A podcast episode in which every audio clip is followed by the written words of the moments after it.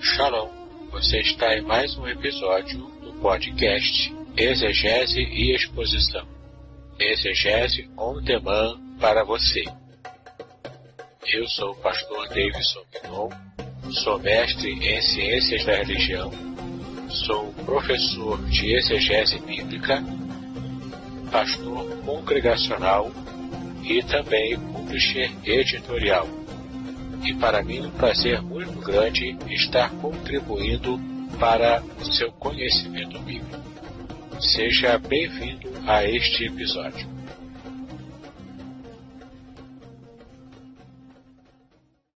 Vamos abrir a palavra de Deus em 2 aos Coríntios, capítulo 5, versículo 17. Segunda Epístola de Paulo aos Coríntios, capítulo 5, versículo 17.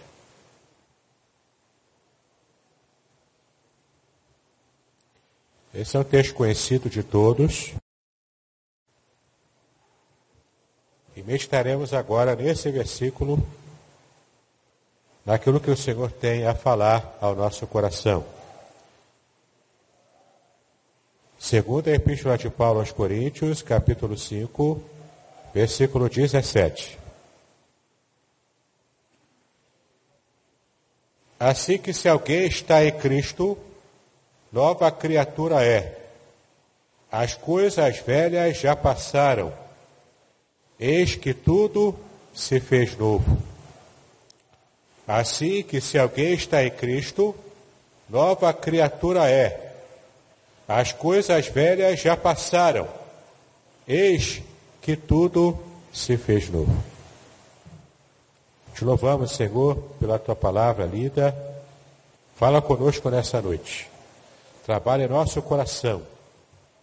Vem através do Espírito Santo estar sondando a vida e o coração de cada um de nós. É como nós te pedimos em nome de Jesus. Hoje para todos sempre. Amém e amém.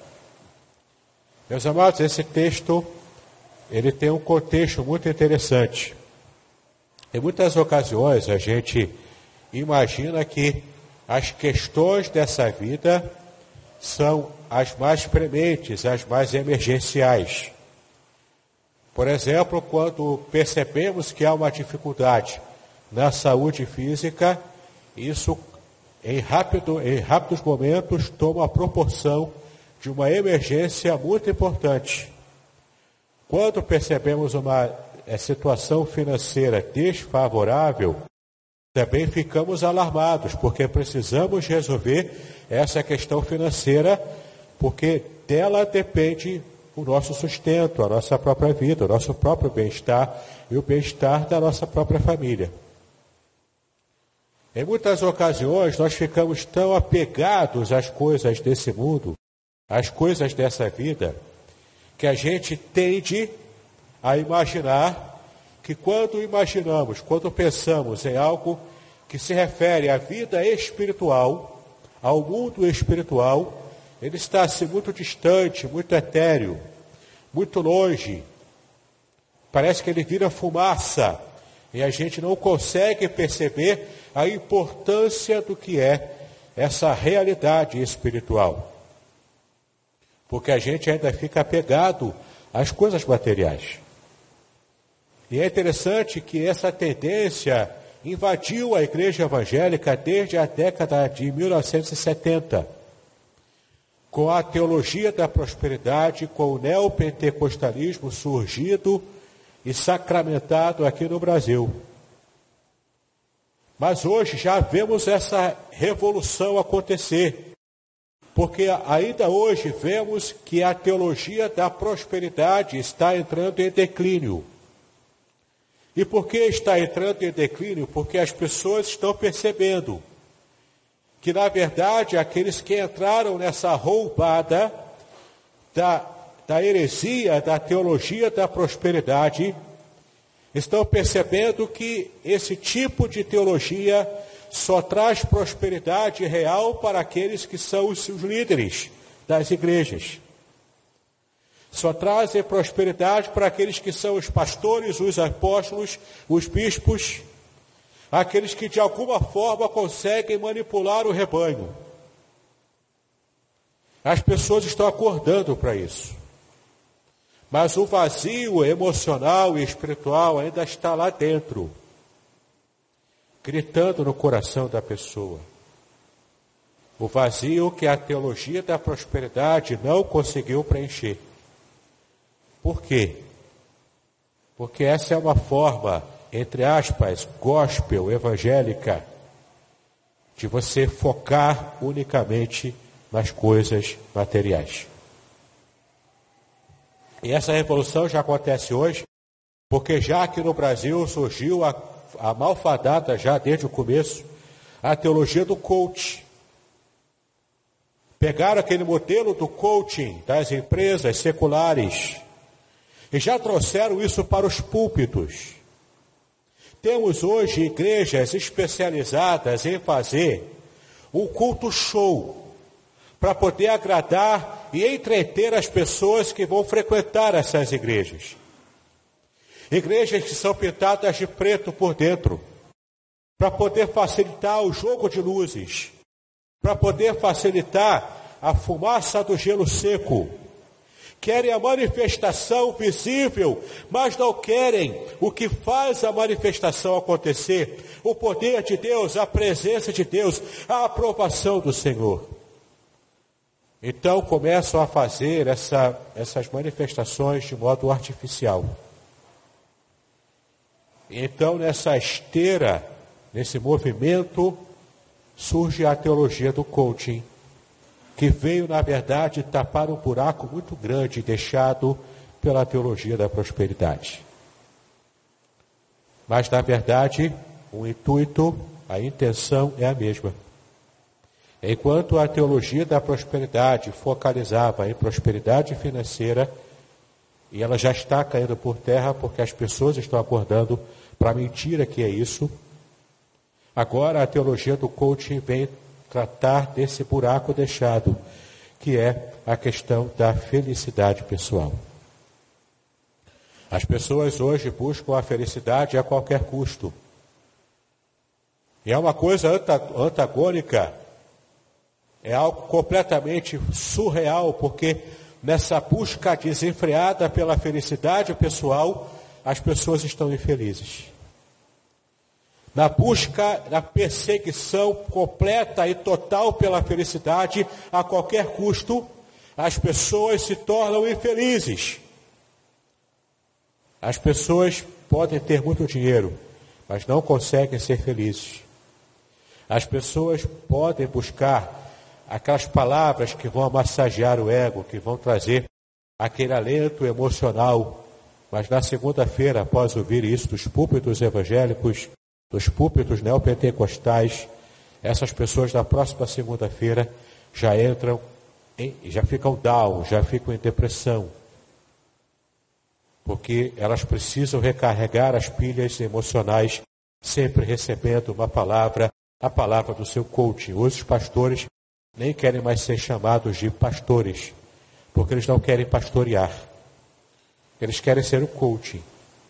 Eles querem ter uma palavra empresarial, uma palavra é, performática, uma palavra meramente psicológica, usando técnicas de psicologia, técnicas até mal aprendidas da psicologia, usar neurolinguística para fazer com que as pessoas repitam frases feitas e vão então aumentando o seu desejo pela vida, o seu esforço para o trabalho.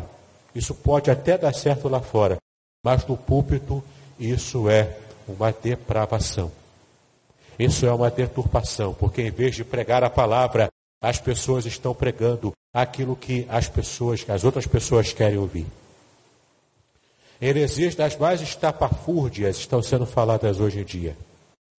Por exemplo, um pregador do coaching disse que no Éden, se Jesus estivesse no Éden, ele também teria pecado, assim como Adão pecou. Falou uma asneira dessa. Um teólogo desse do coaching diz que a gente é, é o supra-sumo Que nós somos o supra-sumo de tudo aquilo que Deus é, que Deus quer.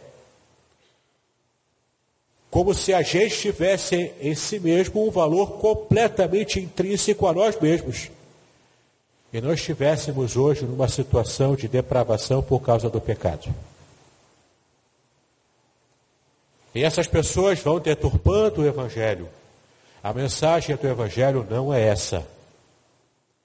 A mensagem do Evangelho é sim do amor de Deus pela humanidade, mas o amor de Deus por uma humanidade caída. Deus não me ama porque eu sou bonito demais. Deus não me ama por isso, Deus me ama porque Ele tinha um propósito de restaurar a imagem dele próprio que ele colocou na humanidade. E essa imagem foi completamente completamente bagunçada pela ação do diabo na humanidade. O texto fala para gente desse plano de Deus de restaurar a sua própria imagem divina no ser humano. Como que Deus vai levar a cabo esse plano? Como que Deus vai agir para nos abençoar e fazer com que realmente a gente consiga superar, suplantar, transcender a nossa realidade de pessoas caídas por causa do pecado. No contexto de 2 Coríntios, capítulo 5, Paulo está se referindo à ressurreição final. A ressurreição do cristão.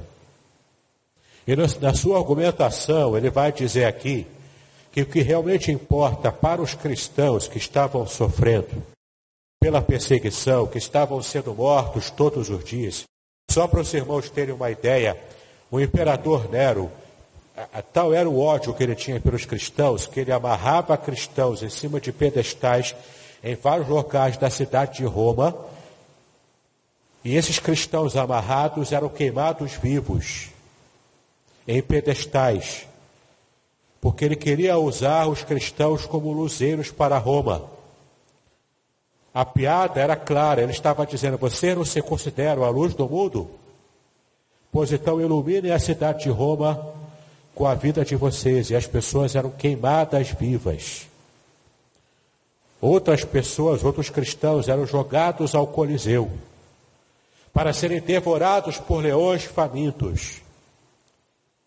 E isso com requinte de festa, porque as pessoas eram devoradas por leões ao vivo e a cores no Coliseu Romano.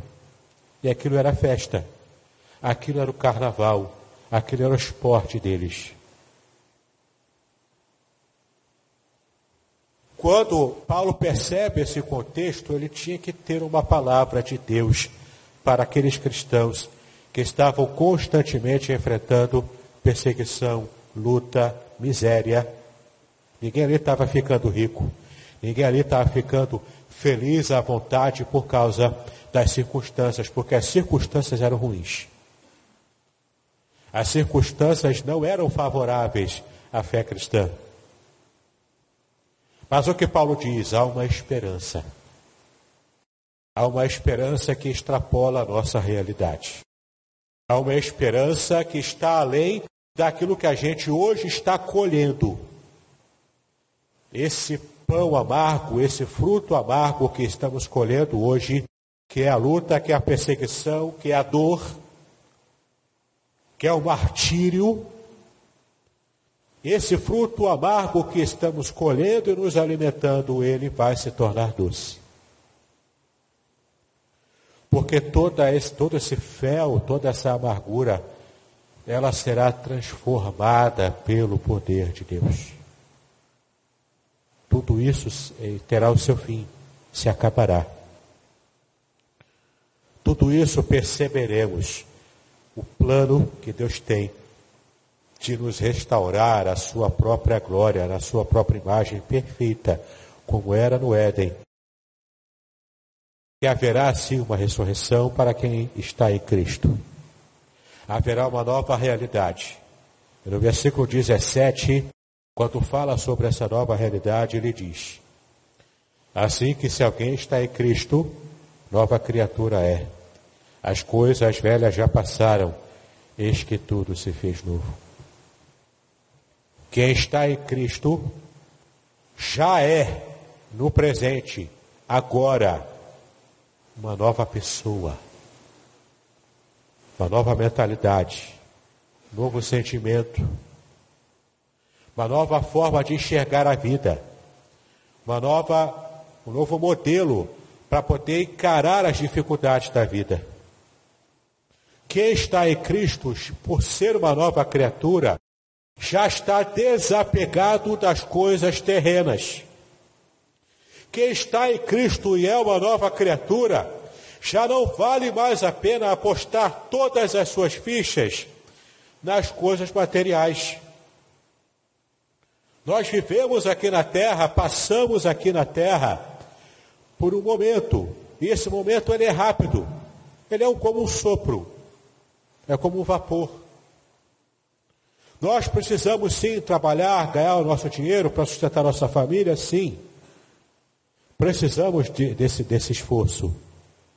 Mas esse não pode ser o nosso maior esforço. O nosso maior esforço como igreja do Senhor é enxergar a realidade espiritual e trabalharmos para edificar a igreja de Cristo. Pregarmos o evangelho para o mundo que está apodrecendo a cada dia mais. Falarmos do amor de Deus para aqueles que estão distantes do Senhor e estão tateando pela escuridade do mundo, tentando achar o significado para a sua vida. A gente tem percebido ao longo dos últimos anos que, inclusive, pastores têm tirado a sua própria vida porque não têm encontrado significado na vida e no ministério. Não é difícil perceber o motivo disso. Você não precisa ser um gênio da lâmpada para entender o que é que está acontecendo ali. Pastores estão adoecendo porque estão tentando trazer soluções meramente carnais e humanas para fazer a igreja crescer. E quando a igreja não cresce, como os planos do Cebolinha de delotar a Mônica também não dão certo, esses pastores entram em desespero. Perdem o significado da vida, porque para eles a igreja é só aquela instituição. Se a instituição não cresce, se não vai bem, se os resultados não são bons, ele sofre uma pressão interna e externa. E se ele não, não tiver realmente um coração direto, em sintonia com Deus, ele vai tirar a própria vida. Tantas pessoas têm tirado a vida também, sem ser pastor, porque não conseguem achar o significado para a própria existência. Aquele que está em Cristo é nova criatura. As coisas velhas já passaram, ficaram para trás. Quais são essas coisas velhas? As situações, as necessidades, tudo aquilo que a gente reputa hoje como sendo algo sem o qual não podemos viver, tudo isso é coisa velha, vai ficar para trás. Ou você realmente acha que sendo salvo você vai levar isso aqui para o céu. Isso aqui vai ficar para trás. Sua conta bancária vai ficar para trás. Seu doutorado, o seu mestrado, vai ficar para trás. o seu empregão público vai ficar para trás. No final de tudo, o que importa é se você teve um relacionamento com Cristo, se tornando uma nova criatura. No céu você não vai levar nada disso. Seu CPF, sua carteira de identidade, seu cartão do banco, sua senha do Netflix, Vai ficar tudo aqui.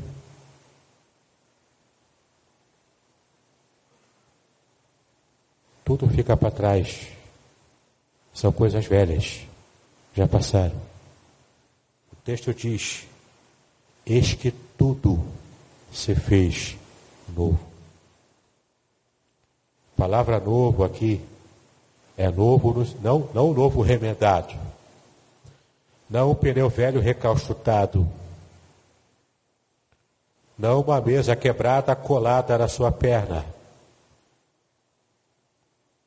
Não é o novo recalchutado, o novo remendado. É o novo transformado do zero. Jesus não remenda a vida de ninguém, ele transforma. Para que a vida dessa pessoa seja uma outra vida completamente diferente. É a mesma cara, mesma cara crachá, cara crachá, mesma coisa. Mas lá no interior a nossa vida muda.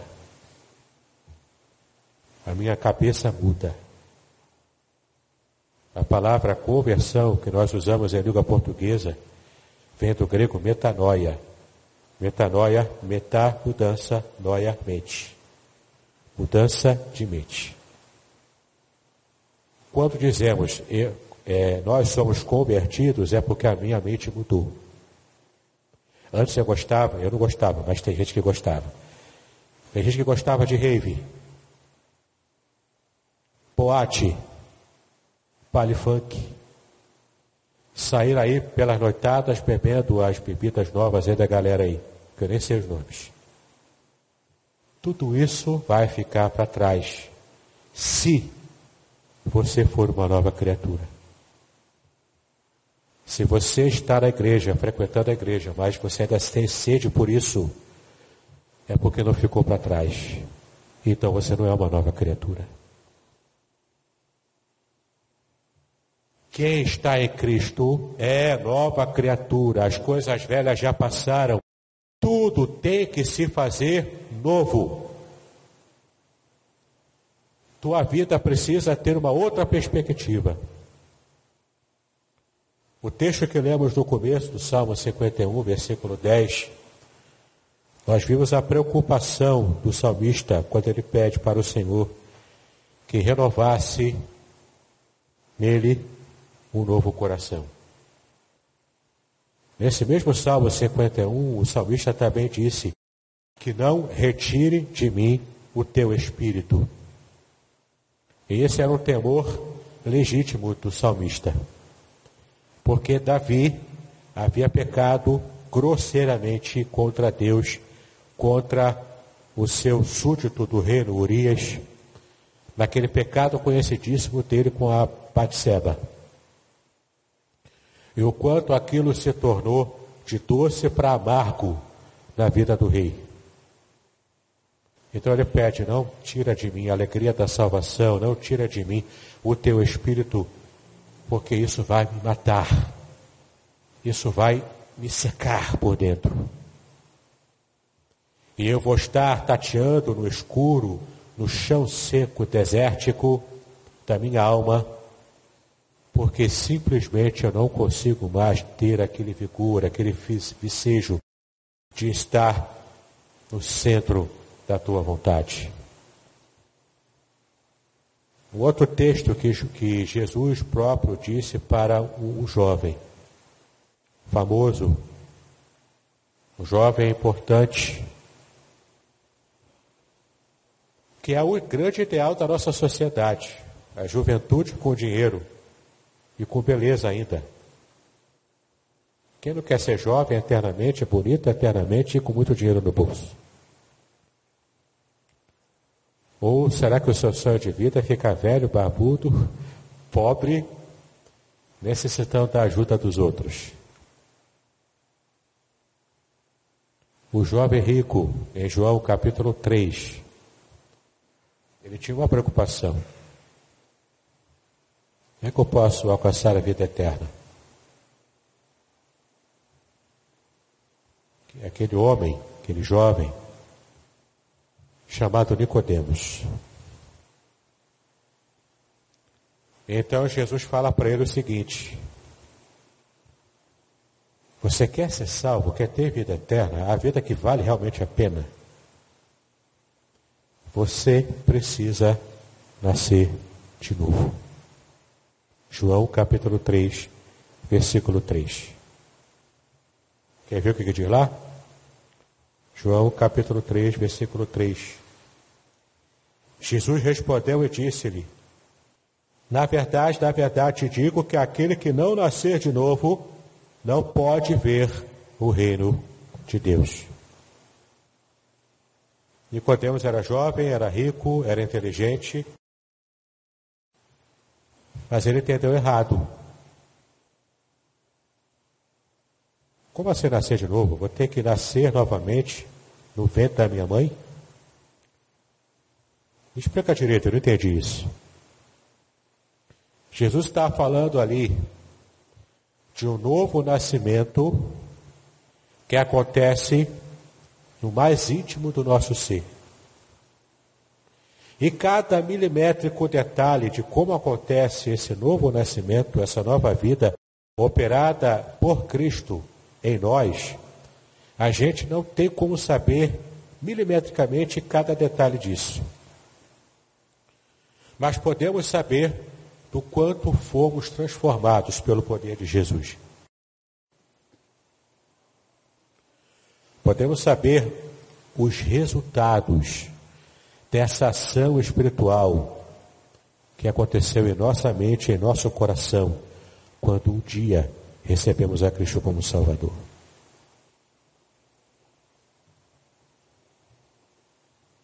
O que Jesus está dizendo é: essa é a parte mais importante, é a escolha mais importante da nossa vida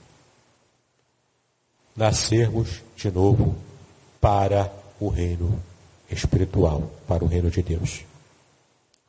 Não é colocar as nossas fichas, o nosso foco apenas nas coisas materiais. Tudo que é material é importante enquanto estamos aqui. Mas depois que colocamos em perspectiva aquilo que não pertence mais a essa existência material, a gente vai perceber a falta que nos faz ter um relacionamento de intimidade com Deus. Importa a cada um de nós nascermos de novo.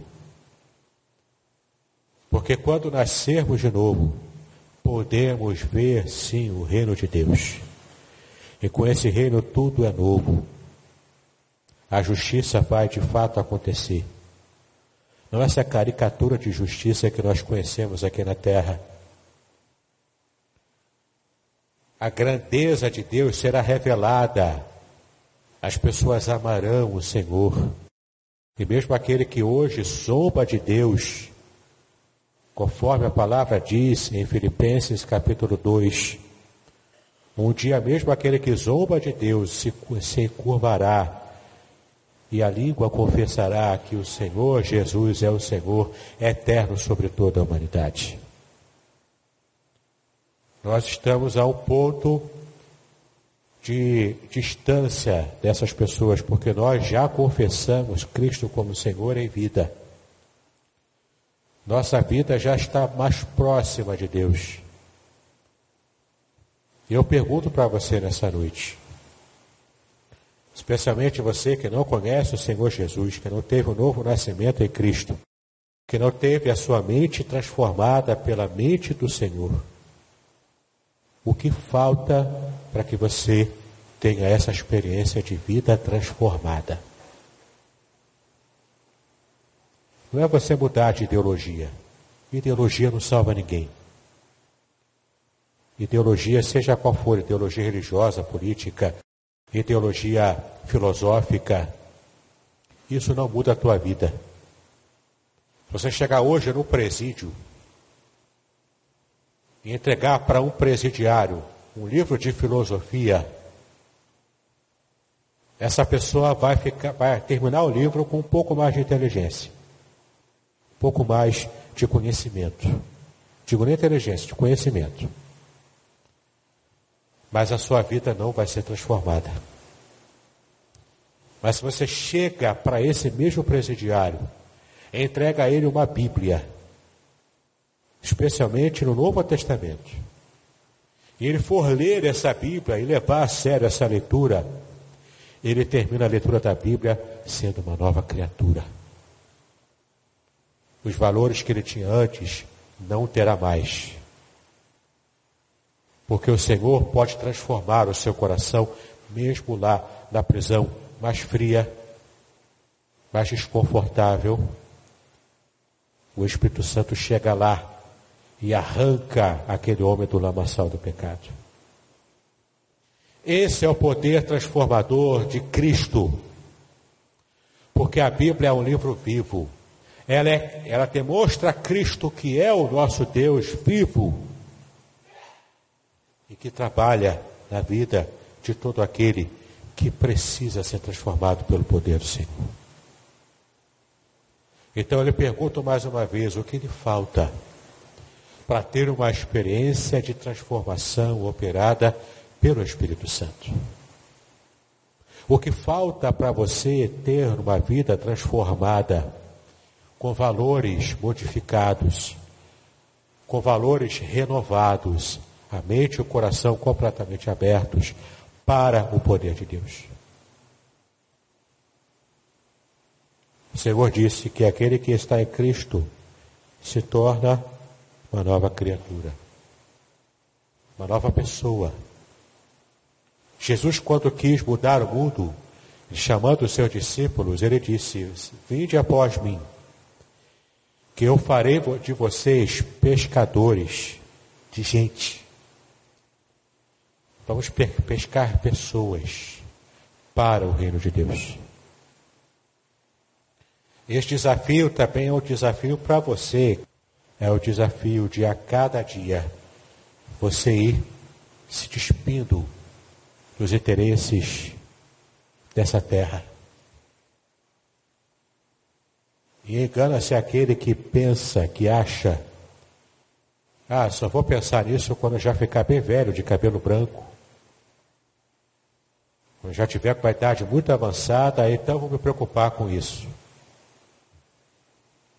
Hoje em dia as pessoas morrem com qualquer idade. Aliás, em qualquer tempo as pessoas morrem com qualquer idade. Não precisa esperar ficar velho para morrer. É um ledo engano a pessoa achar que ela vai ter muito tempo de vida ainda, se nós não sabemos o que acontecerá amanhã. Amanhã pode ser muito tarde. Até para você que já é crente. Até para você que já é cristão. Nós precisamos a cada dia, meus irmãos, buscar o um direcionamento divino para que os nossos valores sejam sempre transformados e renovados.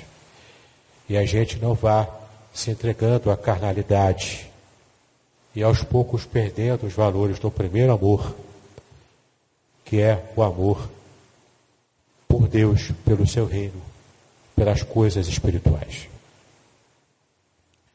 Que a gente possa aprender a priorizar o reino de Deus e a sua justiça e sabermos que as demais coisas, por mais importantes que sejam, mas elas não podem ser prioritárias elas serão acrescentadas por Deus na nossa vida. Não busque entretenimentos gospels. Isso vai te deixar tão vazio quanto antes. E se você for pensar em entretenimento, lá fora o povo sabe entreter melhor. Não venha para a igreja buscando entretenimento. Venha para a igreja buscando mudança de mente, mudança de vida. Se você fizer isso, em nome de Jesus, a tua vida vai ser completamente diferente. Você vai enxergar a vida de um modo diferente. Você vai de verdade ser luz do mundo e sal da terra para as pessoas que te cercam. Entendeu? Aquele que está em Cristo é a nova criatura. As coisas velhas já passaram, eis que tudo se fez novo.